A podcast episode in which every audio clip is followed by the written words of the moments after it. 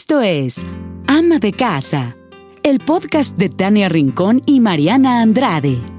Cada semana, un episodio para compartirte por qué ser ama de casa hoy va más allá de ser ama de casa de ayer. Bienvenidas. Hola, ¿cómo están? Estamos en un episodio más de Ama de Casa, muy contentas de poder estar con ustedes una vez más y pues aquí tratando, tratando temas interesantes, como siempre.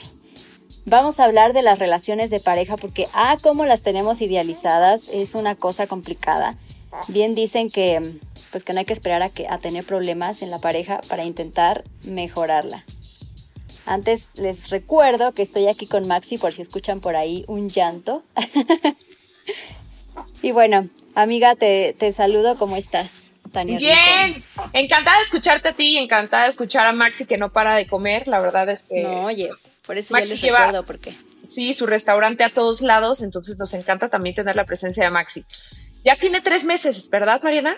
ya tres meses, pero pues come y come y come. Y cuando uno está en libre demanda, pues no puedes organizar que si voy a grabar a tal hora, no, hombre, él tiene que comer, él no perdona. Él no entiende del trabajo de mamá. Y está, está bien. trabajando con mamá. Sí, y lo dices bien, las relaciones de pareja se pueden volver un tema muy complicado y en la actualidad donde seguimos sin entender esta nueva normalidad, donde nos hemos tenido que adaptar más a fuerza, ¿no? Que, que que de costumbre a los cambios, a quizá convivir más con nuestra pareja o a que quizá lo tenemos a la distancia o que quizá eh, pues nos tuvimos que separar o o ya pasamos demasiado tiempo con ellos, necesitamos a dos guías que lo hacen increíble en las redes sociales. Ellos actualmente ofrecen cursos en línea y me imagino que también lo harán de manera presencial, pero ahorita pues las circunstancias no se han dado.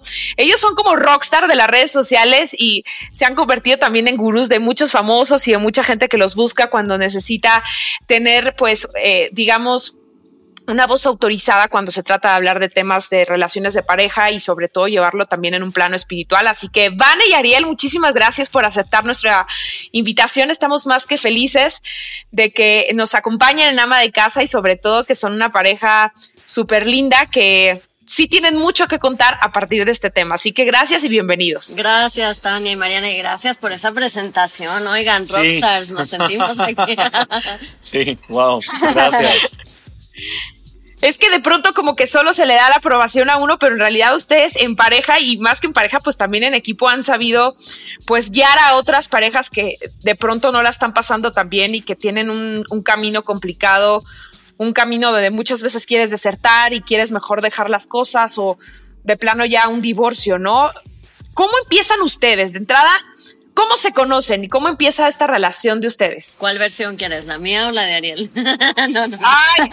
la de los dos. La que crean que nos va a enamorar y convencer más. Vane, Vane. Vane me echó el ojo. Él siempre me dice que yo fui la, aquí la que inició, pero en verdad nos conocimos, tenemos una historia interesante porque los dos, nuestras familias estaban involucrados en como en la espiritualidad, digamos, desde que nosotros éramos muy chicos en específico con algo que se llama Kabbalah, que es una sabiduría muy antigua y estaban ellos como involucrados en sus comunidades. Ariel es de Chile, yo soy de México. Y yo por ahí de los 12, 13 años viajé a Los Ángeles y conocí a Ariel. Y me acuerdo perfecto que mi mamá en ese momento dijo, cuando lo vio, dijo, pero niñas, que se quede en familia ese niño. ¡Guau! Obviamente, pues lo vimos y sí dijimos, sí, está muy guapetón, pero éramos muy chiquitas. Y muchos años después nos volvimos a reencontrar en México. Y mi, mi versión de la historia es que yo siempre fui una. Fui una chica que era bastante noviera. Siento que tenía como muy cachado el tema de los hombres. O sea, yo tenía muy claro esto que si yo no daba tanta energía, ellos iban a querer. Ay, y perdón, iban a... sí, sí. No pasa nada. Yo tenía así como muy claro, si yo me alejaba, ellos se acercaban, si yo quería cierta reacción, sabía cómo hacerlo. Era una persona, o sea, como muy observadora, muy, eh, desde muy chica, como buscando entender la naturaleza humana. Y de cierta manera, la verdad es que me aburría mucho en las relaciones. Era como, oh, ya sabes, como que qué, qué eh, predecible. Y cuando conocí a Ariel se me hizo una persona tan diferente que algo me alertó. Dije, este tipo es diferente. ¿No? Y ahí lo dejé y yo eh, me mudé a Los Ángeles, él se quedó en México y un día, eh, como que tres, tres años después, Bueno, no, es que, no, muchos ver, años después. Por lo menos desde la primera vez que nos conocimos hasta ese momento, por lo menos cinco años después. Fue cuando, fue cuando ella, Van, ella, o sea, cuando nos conocimos yo vivía en Los Ángeles y Van en México. Van estaba en la prepa y yo ya estaba estudiando y enseñando espiritualidad de tiempo completo. Y después cuando Vane terminó la prepa, tenía dos opciones, ir a estudiar eh, arte a Nueva York o meterse a lo mismo que estaba haciendo yo, que era básicamente estudiar y enseñar Kabbalah. Y decidió tomarse un año ir a- a- a- A Los al, tema del- al tema de la Kabbalah. Y en lo, que, en lo que ella decidió irse a estudiar y a enseñar Kabbalah a Los Ángeles, fue al mismo tiempo que a mí me mandaron a ser maestro de Kabbalah a México. Entonces nos cruzamos No. casi que en el aire. No. Eh, literal, ponte tú, yo me mudé, qué sé yo, ella se mudó a Los Ángeles el año, el año 2006 en, en octubre y yo me había mudado a México el mismo año 2006, pero en agosto. Y entonces ahí todavía yo, yo para mí en esa época eh, mi parte de, de tema de relaciones la tenía muy muy inactiva, por así decirlo. Estaba en un proceso, periodo de mi vida donde estaba así completamente célibe, tenía claro que mi que no estaba listo para tener ningún, ningún tipo de relación de pareja eh, eh, estable o permanente y por lo tanto estaba tipo monje, muy enfocado en mi tema, trabajarme a mí mismo, literal, así casi no hablaba con mujeres a no ser que fuera estrictamente necesario esa onda. Y entonces no puedo decir que no me di cuenta de Vane, porque sí, sí me di cuenta de Vane, pero también puedo decir que mi mente inmediatamente quitó el pensamiento y dije, uno, no estoy listo, dos, está muy chica, eh, tres, whatever, y entonces así como que lo fuimos, eh, por así decirlo, posponiendo, yo sabiendo que no era mi momento ni de tener relaciones, ni de tener relaciones con ella, de relación, una relación con ella, y yo creo que para ella algo similar. Sí, yo estaba súper chava y, y fui como que a lo mío. Eh, pero a mí me pasaba algo muy interesante. Después de que me mudé a Los Ángeles, me empezaron a pasar como eh, cosas en el día a día y me venía un pensamiento que me decía, vas a necesitar esto que aprendas en esta situación cuando estés con Ariel. Yo, ¿qué? O sea, pero decía, qué raro, qué raro. Y me pasaba todo el tiempo, todo el tiempo. O sea, tu mente te decía, Sí. esto que estás aprendiendo ahorita Lo, lo, vas, vas a necesitar necesitar. cuando estés con Ariel, una y otra vez. Y yo decía, no, pues estoy, yo estoy mal. O sea, ¿qué onda conmigo?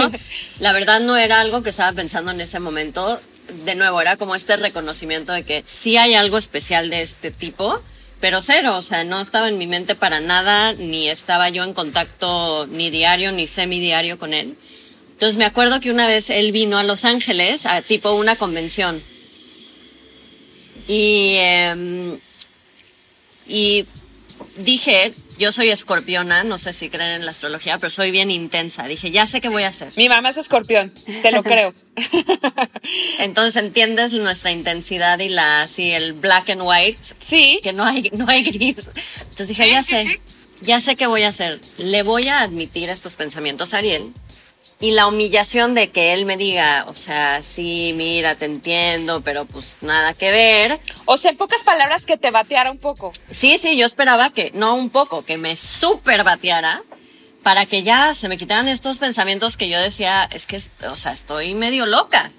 Y entonces, eh, justo veniste, te fuiste al aeropuerto y cuando él estaba en el aeropuerto le escribí, oye, fíjate que, pues, me vienen estos pensamientos seguidos y te lo quería decir. Y no me contesta nada. Y no me contesta nada, y no me contesta nada. Así por una hora yo ya sabes, sudando, eh, hiperventilándome, y de repente me contesta y me dice, yo también pienso en ti. Oh, Dios. Y ahí empezó un poco. ¿Qué es esto? ¿Una de película de Hollywood? En el aeropuerto, todo. Oigan, pero este es un gran primer consejo porque pues esa conciencia y esa inteligencia emocional que tuvieron los dos es un trabajo de todos los días y esto demuestra que es súper importante que para tener una relación, no quiero decir perfecta, pero sí sana, es súper importante el crecimiento personal y el equilibrio. O sea, si tú estás bien, vas a estar bien con la otra persona y probablemente te des cuenta más fácil de con quién quieres estar. Totalmente. Quería mencionar algo con respecto a lo que dije antes de el tema del el concepto del celibato o mi, mi enfoque tan profundo en trabajarme a mí mismo que, no, que por muchos años no, el tema de las relaciones y las mujeres no eran tema, simplemente no eran un tema. No, no, no, no, que, no que estoy promoviendo eso, pero sí hay algo muy positivo porque la mayoría de las personas se acostumbra a ir agarrando energía de diferentes fuentes la mayoría de la gente, por ejemplo, hoy en día es muy común en redes sociales, uno agarra energía de la atención que te dan los demás, ¿sabes? Si te likearon, no te likearon, si te están viendo, no te están viendo, etcétera. Y pasar un proceso, por así decirlo, de, de, de, de independizar tu energía, de no necesitar, no necesitar tanto estímulo externo para estar bien tú, creo que es un proceso muy sano que le recomiendo a todo mundo porque si es que no aprendes a regularte tú mismo sin necesidad de la atención que te dan los demás o el reconocimiento que te den los demás o cómo piensan o cómo te ven los demás, eh, especialmente el sexo opuesto o el sexo que te guste, eh, si, si no te aprendes a regular, cuando llegan las relaciones te mueven demasiado el tapete y no puedes ver con claridad. Entonces, creo que para la mayoría de la gente el tema del coqueteo, el tema del mirar, miradas, interacciones y cositas que te están como dando como un poquito de alimento, un poquito de estímulo constante, eso te nublan un poco la vista para ver las cosas bien. Y entonces cuando te privas de eso, te privas del estímulo externo eh, y aprendes como a regularte a ti mismo un poco más, cuando abres los ojos y miras para afuera, puedes ver con un poquito más de claridad y eso sí ayuda mucho, muchísimo. O sea, digamos que ustedes, este proceso que de alguna manera vivieron de manera individual, les ayudó para que en el momento en el que se encuentran y deciden estar juntos, pues haya sido la decisión más certera que, que han tomado en sus vidas, o una de las decisiones más certeras. ¿Va por ahí? Pues la, idea es que creo que en, el tema de las relaciones, la mayoría de la gente toma las relaciones como, como bueno, como lo decimos en la cultura popular, así tu media naranja, tu otra mitad, eh, o tu alma gemela, o qué sé yo, como sea que uno lo describa. Y, y yo pienso que es muy importante tener claro que tu alma gemela eres tú, tu media naranja eres tú, eh, la otra mitad que te completa eres tú, el amor más importante es el amor por ti mismo. Y cuando tienes eso muy fuerte, ya el, el, el tema de pareja es, eh, es un complemento súper cool, es, un, eh, un es como una vitamina adicional, pero no es lo que te construye ni tampoco es lo que te destruye. Uno tiene que estar entero uno. Y en ese sentido creo que fue muy útil para el proceso de Vane y para el proceso mío todos esos años de estar solteros, estar muy enfocados en el trabajo personal interior, etcétera. Es muy positivo porque te permite, te da el tiempo de construirte, construirte, construirte, construirte, construirte. Y después ya cuando te enfrentas con la energía de otra persona, la enfrentas pero desde un lugar un poquito más libre, un poquito más maduro, un poquito menos dependiente y un poquito más empoderado. Y eso al final tal vez no llena la, la, el, el, la típica historia de amor que nos presenta a veces las películas, que es esta como de Notebook, ¿cierto? Que morían el uno por el otro y no podían respirar si no estaban en uno con el otro, por así decirlo. Y creo que es muy sano en una relación estar 100% poder respirar contigo mismo, estar contento contigo mismo, estar feliz contigo mismo, estar cómodo contigo mismo, eh, estar enamorado de ti mismo y desde ese lugar eh, aprender a, a, montarse en un proyecto de vida y copilotear con alguien más, pero estando completo tú contigo. Sí, pero es, que lo que dices es súper cierto, Mariana, en un, debería estar, este, híjole, como más clara esa realidad o esa verdad pero por lo menos lo que vivimos en nuestra cultura o en la cultura occidental pareciera que hasta incluso nuestros papás todo el tiempo nos quieren buscar pareja o cuando nos ven en edad casadera es ¿y por qué no tienes novio? y las tías es de y el novio como si el novio o una pareja fueran lo que necesitas para tú estar completo en la vida, ¿no? Y, y no es así, nos estamos dando cuenta y es una realidad que, que no teníamos tan mapeada, ¿no, Mariana? No, y aparte llegar a este entendimiento, o sea, yo ahorita comparto el hecho de estar con una persona madura, o sea, estoy casada y me siento muy bien, pero llegar a este punto me costó mucho trabajo y me costó muchas relaciones tóxicas y me costó muchas cosas feas y que me disculpen los exnovios que me están escuchando, no pero amiga, me costó un chorro de tropezones y la verdad es que siempre tuve novio, yo fui de esas que siempre tuvo novio porque a fuerza tenía que tener y pues ni siquiera estaba yo a gusto. Era de las que decían, es que no sabe estar sola. Así. Ah, yo era la que le hacía el, super pancho al novio si no quería hacer todos los planes el fin de semana conmigo y me enojaba porque él hacía planes con sus amigos y era que yo sentía que era su propiedad y él sentía que yo era de su propiedad. Entonces, pues sí creo que ahí teníamos un tema. Pero a ver, chicos, cuéntenos, ¿en qué momento se dan cuenta que ya querían estar compartiendo su vida y como ustedes dicen, copiloteando pues esta nave de, pareja. Es interesante esa pregunta porque tú dijiste antes que con esta, este proceso como diferente que pasamos, probablemente cuando nos unimos fue así como, wow, increíble, todo perfecto y para nada fue así. Más bien yo creo que estábamos los dos muy conscientes que una relación no es solamente para eh, tomar caminatas largas en la playa, sino es mucho de trabajo personal, de crecimiento, es como un momento para ir a tu siguiente nivel y nos costó muchísimo. También éramos muy jóvenes, o sea, sí teníamos cierta madurez, pero también nos tardó y nos costó un buen rato decir sí, ¿no? La, certeza de estar juntos, vamos a dar ese, ese siguiente paso.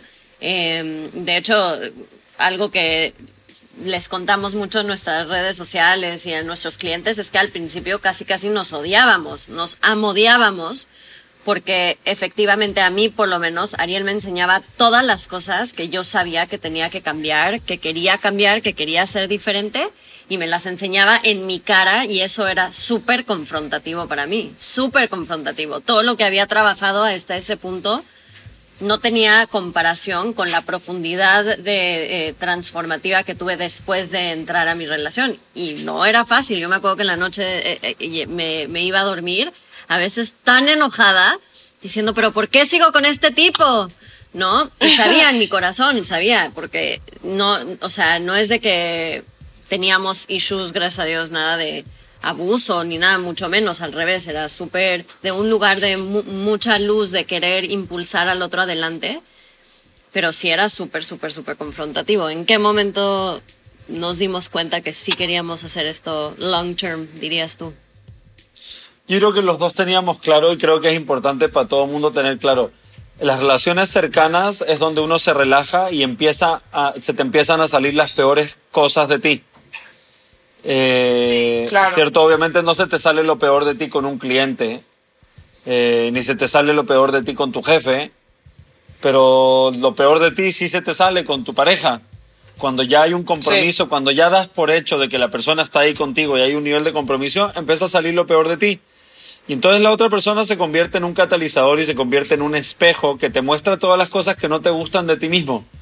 Y creo que muchas relaciones se empiezan a deteriorar en ese proceso porque, porque es como el típico, mi cuñado siempre dice, todas las mujeres joden. No sé cómo te jode la tuya, pero estoy seguro que te jode.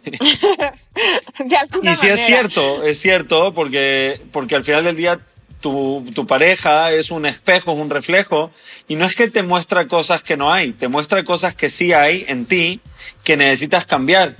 Y, cambiar quiere decir soltar lo viejo, abrazar lo nuevo y, a mucha gente le cuesta mucho trabajo cambiar. La mayoría de la gente forma su, forma su, su mentalidad cuando es niño y se pasa el resto de su vida pensando exactamente igual. El 85% de la gente, creo, estadísticamente, piensa lo mismo a los 80 que a los 15. sobre casi todo.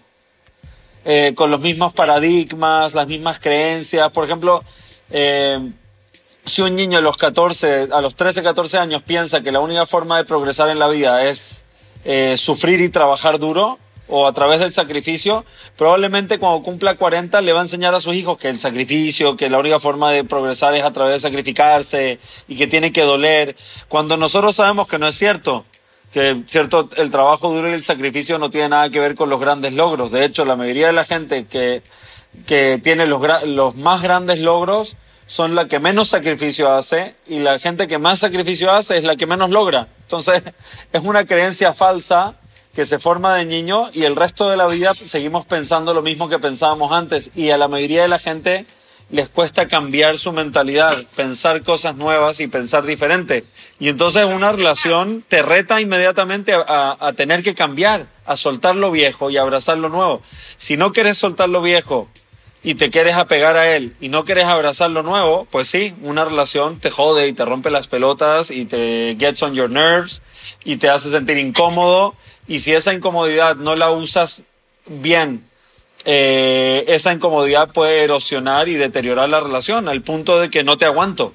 Y entonces lo que no aguanto no es al otro, lo que no aguanto es lo que siento yo al estar expuesto a una relación cercana donde me invita a progresar siendo que yo no quiero progresar, quiero ser el mismo güey para siempre. Claro. Estamos en constante transformación, pero dime algo, Ariel, uno cambia pues de forma personal, o sea, yo voy a cambiar mi persona para ser mejor persona para ti, pero se vale cambiar porque el otro te lo pide, o sea, eh, pues yo me he visto de pantalones, pero pues es que a mi esposo le gusta que use falda, entonces tengo que empezar a usar falda. Mira, yo creo que, que siempre y cuando, que, si uno hace cambios, esfuerzos o, ¿cómo se llama? O pequeñas modificaciones en sus hábitos o en su, o en su, en nuestra vida personal, por complacer a la otra persona, siempre y cuando no vayan en contra de nuestros valores y no sean desmedro de honrarnos a nosotros mismos, creo que se vale. O sea, no sé, por ejemplo, si es que no, se me ocurre ningún ejemplo en este momento, pero creo que se vale hacer y pedirle a la otra persona que haga cambios eh, que, hagan, que hagan que la conexión sea más cercana, siempre y cuando no vayan en contra de su, de su integridad. Entonces te voy a dar un ejemplo. Cuando recién nos casamos, Vane no, no sabía cocinar y nunca había visto a su mamá atender a su papá. No digo que las mujeres tienen que atender a los hombres o que los hombres no pueden atender a las mujeres, pero en específico para nosotros, ella nunca había visto a su mamá atender a su papá. Literal, no era un tema en su mente.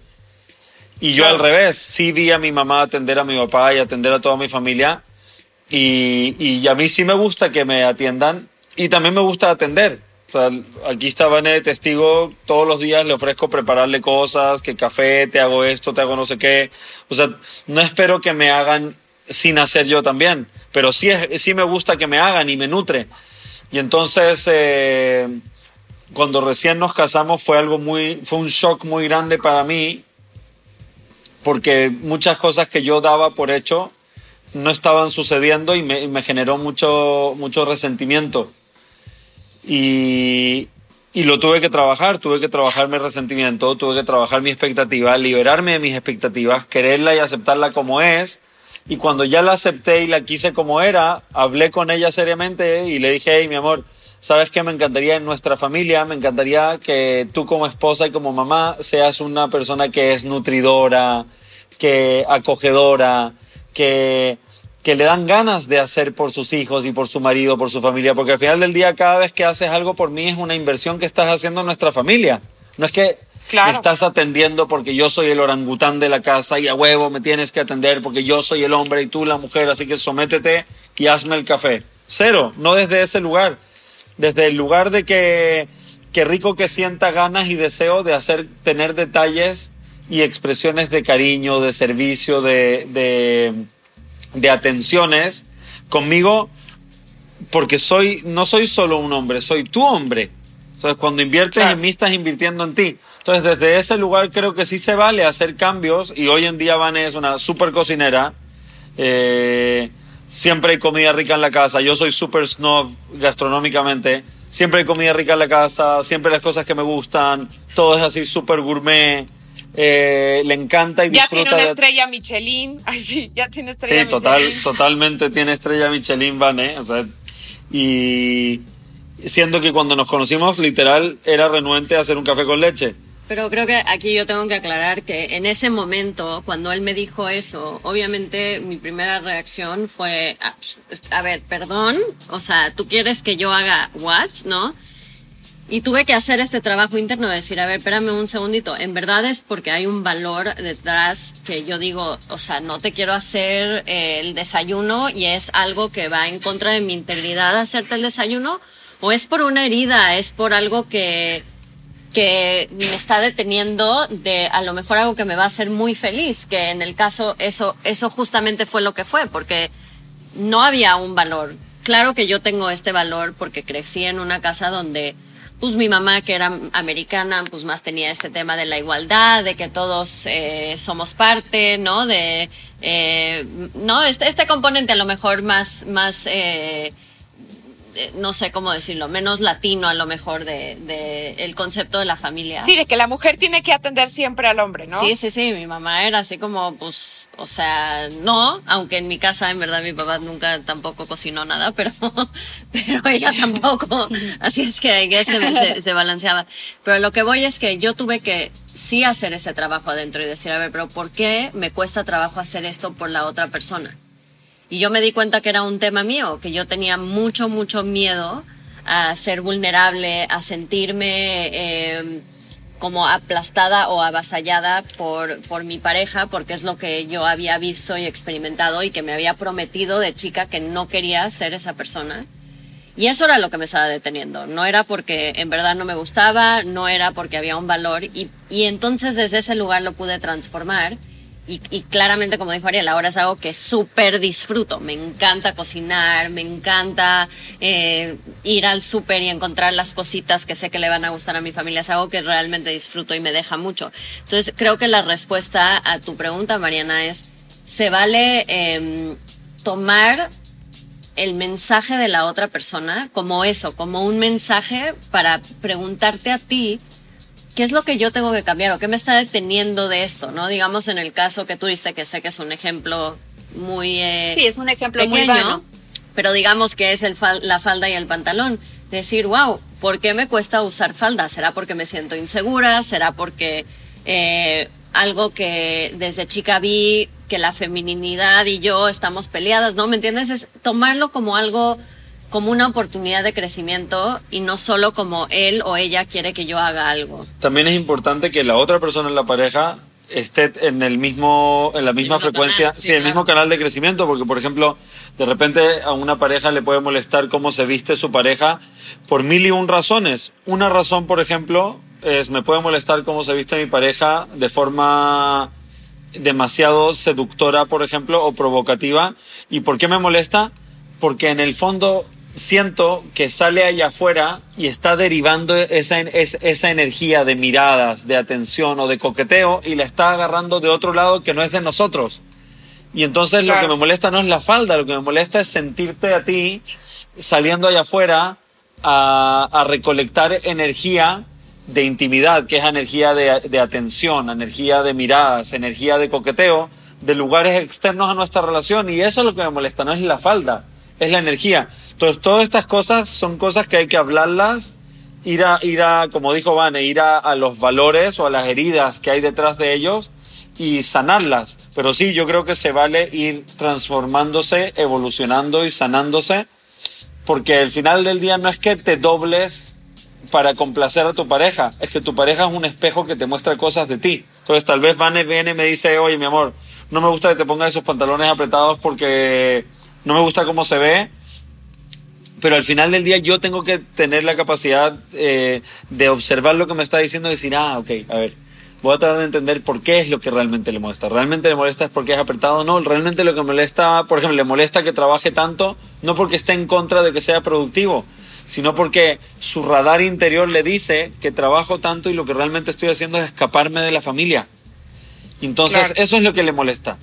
Entonces tengo que preguntarme a mí mismo, cuántas horas de lo que estoy trabajando son porque realmente estoy trabajando y cuántas horas estoy trabajando porque me estoy mintiendo a mí mismo que estoy trabajando y la realidad es que estoy evadiendo mi vida.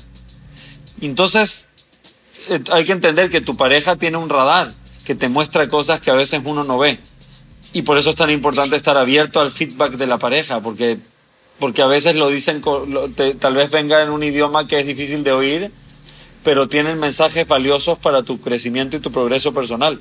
Claro, y tú lo estás diciendo, necesitas este feedback, necesitas hablarlo y sobre todo estar en sincronía con tu pareja para entenderse. Pero ¿cómo logras tener esta comunicación así de abierta con tu pareja y, mostrarte de una manera honesta, pero también que esa comunicación sea pues productiva y que no termine en un, en una, en un pleito, en un enojo, en un desgaste de, de pareja. ¿Cómo se logra? ¿Cómo se trabaja en esa comunicación? Yo creo que el secreto detrás de esa buena comunicación es tomar responsabilidad por tus emociones y tu experiencia de vida porque al final del día la comunicación que nosotros consideramos inefectiva, que es peleas, malentendidos, sintiéndonos eh, detonados, enojados, donde no se resuelve nada, es porque la forma en que nos estamos comunicando le hace a la otra persona sentir atacada, ¿no? Es como cuando estamos en una, eh, en una discusión con nuestra pareja y le decimos, es que tú nunca nos prestas atención a la hora de la comida, siempre estás en tu teléfono, te importa más el teléfono que yo, ¿no? La otra persona, la forma en que yo lo estoy comunicando, primero que nada es, mis emociones no, no son mi responsabilidad, son tu responsabilidad que yo me sienta bien. Y te estoy eh, diciendo cosas que no son ciertas, ¿cierto? Siempre, nunca, estoy asumiendo que a ti no te importa nuestra familia y la otra persona automáticamente se va a poner a la defensiva automáticamente. O sea, pensémoslos nosotros, o sea, si pensamos en nuestras últimas conversaciones de pareja y cambiamos los roles y decimos, ¿cómo me hubiera sentido yo si mi pareja me hubiera hablado así? Probablemente en los primeros dos minutos de la conversación algo se hubiera dicho que me hubiera automáticamente cambiado de receptiva a defensiva, ¿no? ¿Y qué hace esa diferencia? Es cuando yo tomo responsabilidad por mi experiencia de vida donde yo digo, a ver, si este tipo está sentado en la mesa viendo su teléfono y a mí eso me disgusta, yo tengo que tomar responsabilidad primero por mis emociones. A mí me está haciendo sentir así. ¿Por qué? No me siento validada, porque me pasé todo el día haciendo la, la comida y pensándola y le valió, ¿no? Porque eh, mil, mil y un razones. Wow, lo que estoy buscando es validación y es eh, a lo mejor que, que eh, esas inseguridades que yo tengo de ser una buena mujer, una buena mamá, de mi propósito de vida, pues no me las está, no me está diciendo que está bien, no me las está parchando, ¿no? Entonces, un momento, primero yo tengo que hacer ese trabajo y decir, a ver, esto me está haciendo a mí sentir así porque yo me necesito dar validación, yo quiero hacer la comida porque a mí me da felicidad y gusto hacerla y esta inseguridad que yo tengo es mía. Cuando yo parto desde ese lugar, entonces puedo tener una comunicación diferente de decir, mira, esto es lo que a mí me está haciendo sentir y lo que necesito de ti para tener una mejor experiencia los dos es esto. Y ahí cambia muchísimo. Y les voy a dar un ejemplo que, que para mí fue como el parteaguas eh, de mi relación actual y de la, la comunicación que llevamos. Hace cinco años nos mudamos a Vallarta, Puerto Vallarta, que es una ciudad bastante chiquita al lado del mar. Yo toda mi vida viví en, en ciudades grandes y no solo eso, pero trabajaba como loca, así workaholic, lo que le sigue, de 9 de la mañana a 11 de la noche, aún con mi primer bebé, seguía trabajando así como loca. Y cuando nos mudamos a Vallarta, paré de trabajar. Fue la primera vez en mi vida que no trabajaba estaba embarazada con mi segundo bebé y me acuerdo perfecto un día que dejé a, mi hijo mayor en la escuela y estaba sentada en el coche y no tenía nada que hacer. Fue la primera vez en toda mi vida adulta que me había pasado algo así, ¿no? Entonces, ¿qué pasaba? Yo llegaba a la casa eh, y whatever, hacía mis cosas de, de ama de casa en ese momento y Ariel llegaba y automáticamente cambiaba la vibra de la casa y me decía, oye, mi amor, pero acabo de entrar y no, no he ni dicho nada, ni hecho nada, y ya estás enojada conmigo. ¿Qué onda? Al principio, ¿qué hacía yo? Le decía, no, no, es que tú, o sea, tú no ves lo difícil que es ser mamá, y yo es que yo estoy muy cansada y, tú trabajas todo el tiempo y mira y no. Hasta que me di cuenta, como ustedes dijeron, no es efectiva, no, no me estaba llevando a ningún lugar. Y justo fue cuando yo empezaba a hacer todo esto de coaching, etcétera, y dije, a ver, pero un segundito, ¿qué en verdad estoy sintiendo? Quiero tomar responsabilidad por lo que estoy sintiendo. Y me di cuenta que lo que sentía no era enojo. Lo que sentía era una inseguridad heavy de que por primera vez en mi vida no estaba trabajando y para mí la, gran mayoría de mi valor personal venía de mi productividad. Entonces yo sentía que no merecía que sentirme cansada o eh, echarme a tomar una siesta a mitad del día.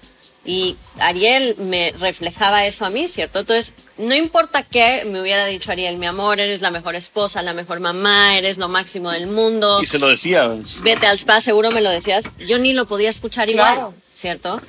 Claro. Yo tenía que cambiar eso dentro de mí. Yo tenía que tomar responsabilidad por esa experiencia y decir, ok, le tengo que comunicar lo que necesito de él pero primero necesito entender lo que en verdad, las necesidades que hay detrás de esta emoción para mí para poder yo llenarlas, ¿no?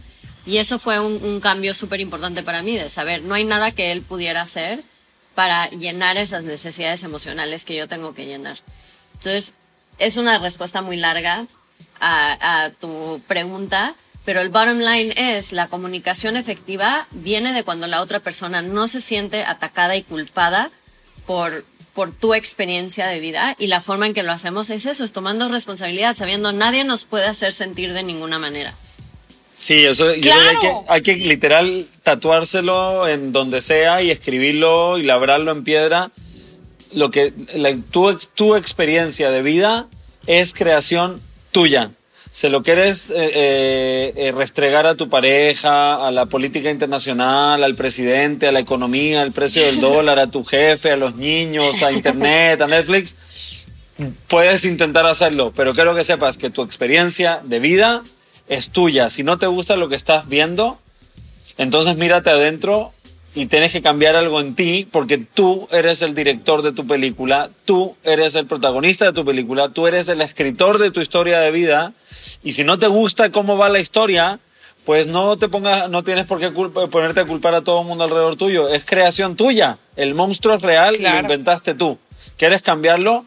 Tienes que cambiar tú. Y eso que dice Vane, adueñarte, tomar responsabilidad, responsabilidad de tus emociones es primordial para cualquier tipo, tipo de comunicación, porque si no hay, no hay comunicación, simplemente hay eh, inculpación es uno inculpándole al otro y poniéndole la responsabilidad de que lo que yo siento es porque tú. No, ni soy feliz porque tú, ni soy infeliz porque tú. Lo que siento yo es creación mía. Sí, Ariel, aquí yo entiendo la importancia de la comunicación pues asertiva y aparte una, una comunicación empoderada. Yo creo que lo importante es enfocar las pláticas, las conversaciones con tu pareja en tus necesidades y no en los defectos del otro. Sí, exactamente. Wow. Sí, 100%. De hecho, hay, hay toda una fórmula. Yo recomiendo mucho el libro de comunicación no violenta de Marshall Rosenberg. Y él explica que, o sea, si en verdad analizamos cómo los seres humanos pueden escuchar, lo hacemos casi todos, no lo hacemos bien, pues lo hacemos de una manera que que automáticamente, como tú dices, le quita ese, ese factor de sentir a la otra persona empoderada y al revés, se siente aplastada, siente la necesidad de protegerse y ahí ya perdimos la, la comunicación. Entonces, sí, hay, hay em, toda una técnica que se basa básicamente en poder comunicar tus emociones, expresar tus necesidades y poder pedir lo que realmente necesitas, porque a lo mejor yo lo que necesitaba de, de mi esposo en ese momento es, no sé, que, que me dé chance de pasar por mi proceso. O a lo mejor lo que necesitaba de mi, de mi esposo en ese momento es que necesitaba una siesta porque estaba exhausta, porque tenía un recién nacido y un toddler y eso me tenía las emociones por todos lados, ¿no? Pero yo necesitaba comunicarle eso. Como tú dices, hay que poder saber qué estamos necesitando y poder comunicarlo. Oigan, no crean que me muteé o me, me quedé callada, pero siento que, ay, me estaban lloviendo las pedradas porque a mí me pasa muchísimo eso y me siento muy identificada, que de pronto siento que el trabajo me rebasa, que estoy saturada, tengo muchas cosas que hacer y constantemente estoy muy de malas con Dani. Siento que pobre Dani, mi esposo, este, paga los platos rotos y siempre, eh, pues, se convierte en mi punching back, ¿no? O sea, como que con él recalo todo. Y en realidad es que yo estoy saturada y en realidad yo estoy cansada y en realidad quisiera tener más tiempo para estar con él y termino como queriendo responsabilizarlo de algo cuando la responsabilidad es mía. y lo estoy aprendiendo y me está cayendo este, ese valor, ¿no? O sea, que yo vivo así y que, que, viva así no quiere decir que esté bien, ¿no? Está increíble que lo puedas ver. Es que es, durísimo, es muy duro, pero una vez que lo ves, por ejemplo, a mí algo que yo me di cuenta que me reflejo mucho en ti es que yo también cuando tengo mucho en mi plato laboralmente, no soy mi mejor versión ni en, pareja ni en crianza. Entonces, yo a veces sí tengo que parar y decir, oye, pues esto no me está funcionando. Necesito decir que no a ciertos compromisos, necesito cambiar ciertas cosas porque no me estoy sintiendo bien yo, ¿no? Ya cuando pasas por ese proceso que dices, ah, a ver, espérame. Entonces, el hecho de que me sienta así no es responsabilidad de la otra persona, es responsabilidad mía. ¿Qué tengo que hacer yo para cambiarlo? Y eso es muy empoderador. Eso está padrísimo, poder decir, ah, pues sí, es que sabes que estoy superada, estoy rebasada. Y él no puede decir que no a compromisos míos, yo tengo que poner esos límites, ¿no? Completamente alguien merece una disculpa y se la voy a tener que ofrecer, Mariana. Sí, ya sabes, como cachorrito. Ah, yo creo que a todas nos ha pasado, amiga, y la verdad es que ahí, o, sea, digo, tampoco y como decíamos al principio, no es, no es buscar la pareja perfecta, sino pues a ver, o sea, respirar y pues sí, seguro nos va a seguir pasando, o sea, te abrumas por trabajo o hasta porque tienes hambre o tienes sueño y entonces ahí estás gritándole a la pareja hasta que después respiras y dices, a ver, no fue su culpa. Y entonces ya te acercas y, le ofreces pues esa disculpa, ¿no? Pero yo creo que tampoco vamos a navegar así con la bandera de ser perfectos, está muy complicado. Totalmente, yo, creo que yo creo que en el momento que, si, si podemos, para, para nosotros que estamos aquí hoy y también para la gente que está escuchando, si podemos lograr quitarle la responsabilidad a la otra persona de lo que yo siento, en ese momento le quitamos la intensidad a nuestra comunicación y todo puede empezar a fluir un poco mejor. Así que es literal, así programarme. Completamente. Lo que yo estoy sintiendo depende de mí. Claro. Porque, por, ejemplo, Lo, vi también en una época que me, me tomé un tiempo sabático. Me di cuenta, por ejemplo, que el estrés, la ansiedad, la angustia, el apuro y todo no tiene nada que ver con la cantidad de actividades que uno tiene que hacer o la carga laboral que uno tiene o las responsabilidades que uno tiene. Yo me pillé a mí mismo estresado, angustiado, ansioso y apurado, siendo que en ese momento no tenía trabajo y no tenía nada que hacer. Y aún así estaba apurado, estresado, angustiado y ansioso. Entonces me di cuenta que, que increíble, pero nos, nos, acostumbramos tanto a pensar de una forma, como hablamos antes, pero también nos acostumbramos tanto a sentir, a sentir ciertas emociones y después encontramos razones externas para explicar por qué me siento así. Pero la verdad es que generalmente formamos como nuestras emociones base, ya sea soledad, inseguridad, eh, miedo, culpa, falta de merecimiento o lo que sea cuando chicos y después el resto de la vida nos pasamos pensando que nos sentimos como nos sentimos porque mi jefe es mala onda o porque porque mi jefe es demasiado buena onda o porque mi marido así o mi marido asá o porque la economía así o la economía asá o el presidente así o asá y pensamos que son cosas externas, pero en verdad darnos cuenta que la mayoría de las emociones que sentimos son como un loop que se repite y se repite y se repite y llevamos toda una vida sintiéndonos así y no es por nada externo, es por nosotros mismos. No, y para acabar más rápido es, es más fácil culpar al del frente que culparme a mí porque estamos tan no, o sea, tan poco acostumbrados a probar nuestros sentimientos, porque desde chiquitos nos decían no llores o no estés enojada o no, o sea, ese tema pues nos ha bloqueado, nos ha tenido con los ojos vendados a decir, no, es que yo no me puedo dar el lujo de estar enojada o de estar triste o de estar frustrada o de que la paciencia se me terminó porque los niños hoy no dejaron de correr y de gritar y, y yo tengo mucho trabajo, ¿no? Es más fácil culpar al del frente que hacerme responsable de mis propios sentimientos. Totalmente. Pero ahí sabes que creo que podría ayudar, amiga, pues saber leer a tu pareja, como validar sus emociones y a lo mejor, a ver, si estás viendo que tiene hambre y está de malas, pues entonces dale su espacio, o sea, yo creo que sí, yo por ejemplo me ha pasado con Sergio y le digo, tienes hambre, por eso me estás hablando así, te voy a dar tu espacio, ¿no? Así como le haces con los hijos que te dicen, es que les, les, tienes que enseñar sus emociones, inteligencia emocional y demás. Yo creo que también es parte, ¿no? De la pareja poder, pues como ser ese soporte. Sí, sí, 100%. También de poder tener o sea, como que eh, entablar este tipo de, de, comunicación, de que los dos estamos eh, aprendiendo esta nueva modalidad de comunicarnos, ¿no?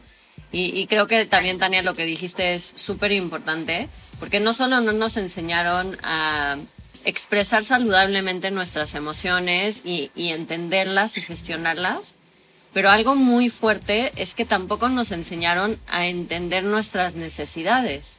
Entonces yo creo que ahí es donde eh, algo se pierde en, eh, como dicen en inglés, eh, lost in translation, ¿no? De que siento algo, pero no sé de dónde viene, entonces se vuelve algo muy abrumador, muy intenso y como las emociones de baja frecuencia o malas no son aceptables, la guardo, la guardo, la guardo hasta que exploto, ¿no?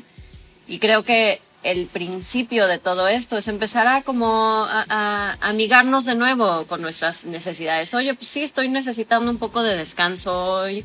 O como dijo Mariana, estoy necesitando un poco de espacio porque la neta estoy de muy mal humor y necesito un poco de espacio también. O estoy necesitando em, un poco de apapacho o cariño o comunicación. Y creo que cuando partimos de ahí, de, reconciliarnos con nuestras necesidades y estar más al pendiente de ellas y de cubrirlas, todo lo demás también, como dice Ariel, baja la, la intensidad de comunicación y de expectativas a nuestra pareja. Entonces, creo que Mariana, algo que me encanta es que tu postura es mucho más de como compasión, de... Conciliar. Ajá, conciliar y totalmente es, es esto de poder reconectarnos con nosotras más como mujeres diría que este tema de las necesidades es algo que pues no, no nos falla un poquito, nos cuesta. Y, y, está bien, ¿no? Está bien darnos el, el proceso de, de, reconectarnos y de poder como estar más al pendiente de, de esa parte de nosotros. Claro. Oigan, les voy a contar lo que ocurre conmigo. Me voy a poner de ejemplo y sé que a veces no es, no es tan, tan bueno esto, pero me pasa que tengo nueve años de casada, trece años con Dani, mi esposo, hemos estado juntos desde hace ya, pues yo considero la verdad mucho tiempo. Y lo amo, eh, no ha sido, o sea, en un plano general, viendo la foto completa, la foto es muy linda. Hemos tenido nuestros episodios amargos, ¿no? Como, como cualquier pareja, nuestros episodios donde pues hemos compartido pues momentos de alegría, momentos de, tristeza, eh, momentos que también hemos estado a la distancia por mi trabajo y demás. Pero en general ha sido un camino muy agradable y sobre todo un camino de, acompañamiento, de aprendizaje. Llámenme romántica, llámenme como quieran, pero sí me veo con Dani eh, sentados en una banca de muy viejitos, arrugaditos, viviendo todo, ¿no? Compartiendo todo que hasta los hijos, nuestros hijos nos dejen y demás muero por, por, por tener eso y creo que Dani también está en la misma sintonía. ¿Qué tengo que hacer o qué tendríamos que hacer todos los que soñamos con ese momento de envejecer con nuestra pareja? En este momento, en mi presente, ¿qué tengo que hablar o qué son las pláticas que no se pueden pasar desapercibidas para lograr que eso ocurra? Eh, pienso que, que cool pregunta. Pienso que para que haya así como un, un, viaje en conjunto, tiene que haber una, tiene que haber afinidad valórica. Eso quiere decir que tiene que haber un proceso donde se van poniendo, se van alineando de forma, de forma virtuosa las cosas que son importantes para ti y las cosas que son importantes para tu pareja. Y, alinearse de tal forma, asegurarse que, que van hacia el mismo lugar. Eh, y que tal vez si, ah, si, en algunos aspectos no van exactamente al mismo lugar, que el lugar a donde va uno y el lugar donde va el otro se potencia el uno, el, uno al otro. Porque creo que hay, hay muchas parejas que, que, que se arman y que nunca tuvieron un proceso de, de sincronizarse a nivel filosófico Y entonces aquellas cosas que son las más importantes para ti, tal vez no son las más importantes para mí. Y cuando no hay afinidad de valores, cuando no hay una verdadera afinidad de valores, es muy difícil que haya, que, que, que si ambos están creciendo y progresando para bien, puedan estar juntos para siempre. Y porque conozco relaciones donde tuvieron historias de amor envidiables por un periodo, eh, por una X cantidad de tiempo, pero en algún momento se le acabó la gasolina, se les acabó la juventud, se les acabaron las mariposas o se le acabó algo. Y cuando lo único que quedó fue la persona al desnudo, con sus valores, sus creencias, su, su integridad, ya no tenían tanta afinidad. Y entonces yo creo que eso es lo, es, lo, lo, más importante, encontrar este, este punto de reunión donde, donde en verdad, en verdad, en verdad, lo que nos llena el alma eh, sea afín. Claro. Porque si no, siempre van a haber razones para, para ¿cómo se llama? De, de división. Por ejemplo, para mí en mi relación de pareja, la afinidad más importante es el tema del, del crecimiento personal del desarrollo personal. O sea, yo quiero ser cada vez más libre, quiero ser cada vez más fuerte y quiero, quiero, seguirme, ah, quiero seguir, ser cada vez más pleno. Y sé que mi pareja, sé que Vane también. Si Vane quisiera que yo fuera igual, por ejemplo, si no le gustara que yo cambie, hay muchas relaciones donde, donde las parejas dicen, hey, pero es que estás cambiando y quisiera que te quedes igual para siempre no funcionaría porque yo, para mí, lo que más feliz me hace es crecer y cambiar y, transformarme y ser diferente. Y, y entonces, para poder, para poder brillar en ese sentido, necesito una pareja que celebre mi cambio, que celebre mi progreso, que le dé gusto y que no solo le dé gusto, que se inspire por él. Y entonces el cambio es un valor. Eh, el progreso personal y el cambio es un valor importante en nuestra familia, por ejemplo. Entonces creo que los valores eh, eh, medulares tienen que estar alineados. Si no hay alineación, si no hay afinidad valórica, si no hay afinidad filosófica, es muy difícil que, que, haya un crecimiento sustentable de largo, largo, largo plazo, donde ambas partes se sientan plenas como individuos y que esa plenitud los traiga más cerca. Claro. O sea, digamos que en cada determinado tiempo, no sé, a lo mejor ponerse como propósito cada año, sentarte a hablar con tu pareja y decir, ¿cómo estás? ¿Cómo vamos? Seguimos en el mismo, este, o sea, como en el mismo barco, vamos hacia el mismo lugar. ¿Qué esperas tú de mí? ¿Qué espero yo de ti? O sea, como un poco sentar esas, esas bases. Totalmente, es como cualquier, cualquier negocio. Aquí en México, cualquier empresa, las autoridades te exigen como empresa que haya una junta directiva, por así decirlo, por lo menos una vez al año. Claro. Eh, pues creo que discutes la misión y sí, visión de donde, la sí, a dónde estamos parados, para dónde vamos, qué te gusta, qué no te gusta. Para mí, en, en, mi, en mi vida, es algo que es, es, la conversación más importante y es un diálogo activo que tiene que estar sucediendo todo el tiempo. O sea, no se nos pueden pasar los días, las semanas, los meses y los años sin hablar de eso. Claro. Eh, entonces sí, creo que, creo que es muy importante que esto se convierta en la conversación constante eh, donde estamos discutiendo cómo queremos vivir la vida, eh, cuáles son las cosas que son importantes para nosotros, cuáles son los valores más importantes que les queremos inculcar a nuestros hijos, cómo se los vamos a inculcar a través del ejemplo, cómo, cómo vamos a, a expresar ese compromiso con ese valor en nuestro día a día. Y entonces, eh, pues sí, creo que, creo que es, es, algo muy importante. Pienso que la forma más sana de ver una relación de pareja es verlo como un negocio. Vamos a un negocio, okay. queremos que dure y que crezca para siempre.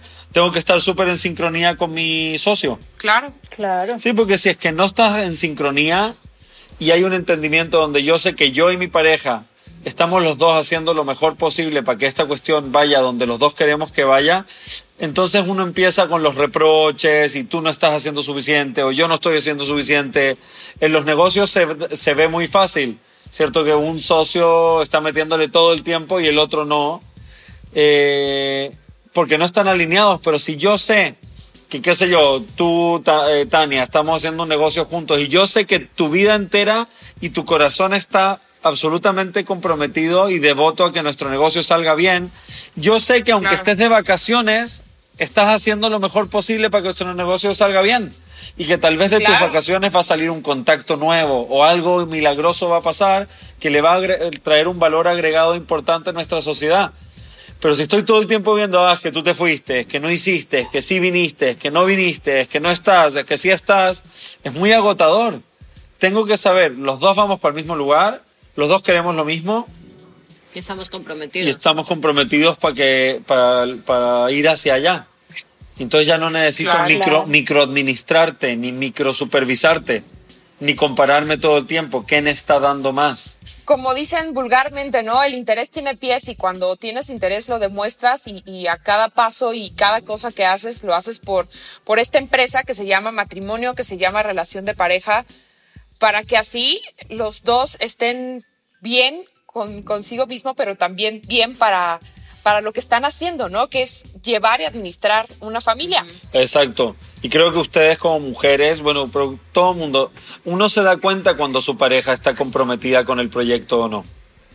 Y obviamente cuando no está comprometida te molesta, te duele, te hiere y aunque no lo concientices o lo verbalices, es una molestia constante. Entonces, sí creo que hay que ponerse de acuerdo, sí creo que hay que tener misión, visión y una, y una como dijiste antes, ese, ese, ese proceso de acuerdos de para dónde vamos y por qué vamos para allá y, y un compromiso. Y pues ahí ya está el tema del compromiso. De, de, a nadie le gusta tener un socio que no está jalando los kilos. No es que seamos todos iguales y tenemos que hacer todo lo mismo. Cada uno tiene que ser uno mismo y hacer lo que le toca, pero, pero el compromiso sí tiene que estar ahí al 100%, si no es súper desagradable. Sí, digamos un poquito y como conclusión muy pequeña de todo lo que se ha dicho es que pues las relaciones de pareja son cuestión de decisión y pues es en donde dos personas son capaces de crecer juntas de forma pues positiva, abiertas al cambio y alineando objetivos. Total, y es como un partido de fútbol, a veces el arquero, a veces un arquero no toca no toca la pelota en todo el partido y está bien, perfecto. Quiere decir que todos los demás hicieron un buen trabajo. Eh, y entonces no tengo por qué estar comparando cuáles son mis responsabilidades en este proyecto versus las de mi pareja. Cada uno tiene que verle los talentos y fortalezas del otro y valorar lo que aporta el otro, que a veces son cosas diferentes y está bien. Claro. Y, aprender a como a elegir esas batallas. No sé si te pasa a ti, Mariana, pero yo ahorita con Vanessa y con Ariel sentí que ya les quería sacar el café y las galletas, porque la plática ha sido muy, pero muy constructiva. Me llevo muchos conceptos en los cuales tengo que trabajar, los cuales tengo que reforzar, ¿no? En mí para después llevar a mi, a, mi esposo. Y les agradecemos infinitamente que nos hayan acompañado. Este capítulo es obligatorio a escucharse con pareja, sí o sí, porque de verdad pues no hay manera de cambiar si, si no estamos de acuerdo los dos. Así que, chicos, eh, comprométanse por favor a regresar con una segunda parte porque ya no hablamos de los hijos, pero los hijos son un, un gran tema y ojalá que después nos puedan acompañar nuevamente para hablar de, de cómo de pronto pues culpamos a los hijos o de repente dejamos muchas responsabilidades a nuestros hijos que nos corresponden a nosotros. Así que si nos hacen el favor, regresen por favor. Con todo el gusto. La verdad que lo disfrutamos mucho. Y sí, y sí vamos a sacar el café y las galletas. Sí, por favor. Gracias de verdad por habernos acompañado. Así terminamos este episodio de Ama de Casa. Recuerden decirle a su pareja que, que lo vean, que lo escuchen juntas, más que lo, que lo vean, que lo escuchen. Y no dejen de seguirlos en redes sociales, chicos. ¿Cómo están ambos en sus Instagram para que los sigan y se enteren además de todos los cursos que están dando? Yo estoy como arroba Dane Grunwald. Sorry por el apellido aquí de casada. Me es muy complicado. Tiene mucha onda. Sí, Vanna Grunwald. Siempre me siento así como mujer internacional de misterio y Ariel está como Ariel Grunwald, ¿cierto? Sí. Así estamos y estamos aquí realmente con la intención de compartirle lo que nos ha funcionado, lo que hemos visto que le ha ayudado a parejas a lo largo de nuestro proceso y para apoyarlos en lo que podamos. Muchísimas gracias por invitarnos y esperamos la segunda parte pronto. Por favor, gran episodio. Gran episodio que sí, de verdad se tiene que escuchar en pareja, porque siempre es un buen momento para reconectar con tu pareja. ¿eh? Y bueno, mi reporte aquí es que Maxi sigue comiendo. No lo puedo Eso, creer. campeón. Este episodio duró una hora y Máximo sigue pegado. Eso, debe de estar comiendo muy bien. Recuerden que nos encuentran en todas las plataformas donde a ustedes les gusta escuchar su podcast, denos follow o denos seguir para que lo descarguen automáticamente. Y seguimos con más en nuestras redes, arroba ama de casa MX. Hasta la próxima. Muchas gracias, Vane y Ariel. Muchas gracias. Bye. Bye bye. Gracias por escuchar un episodio más de Ama de Casa, el podcast para mujeres que son o serán amas de casa de hoy. Por favor, comparte, suscríbete y recomiéndalo. Nos escuchamos la próxima semana.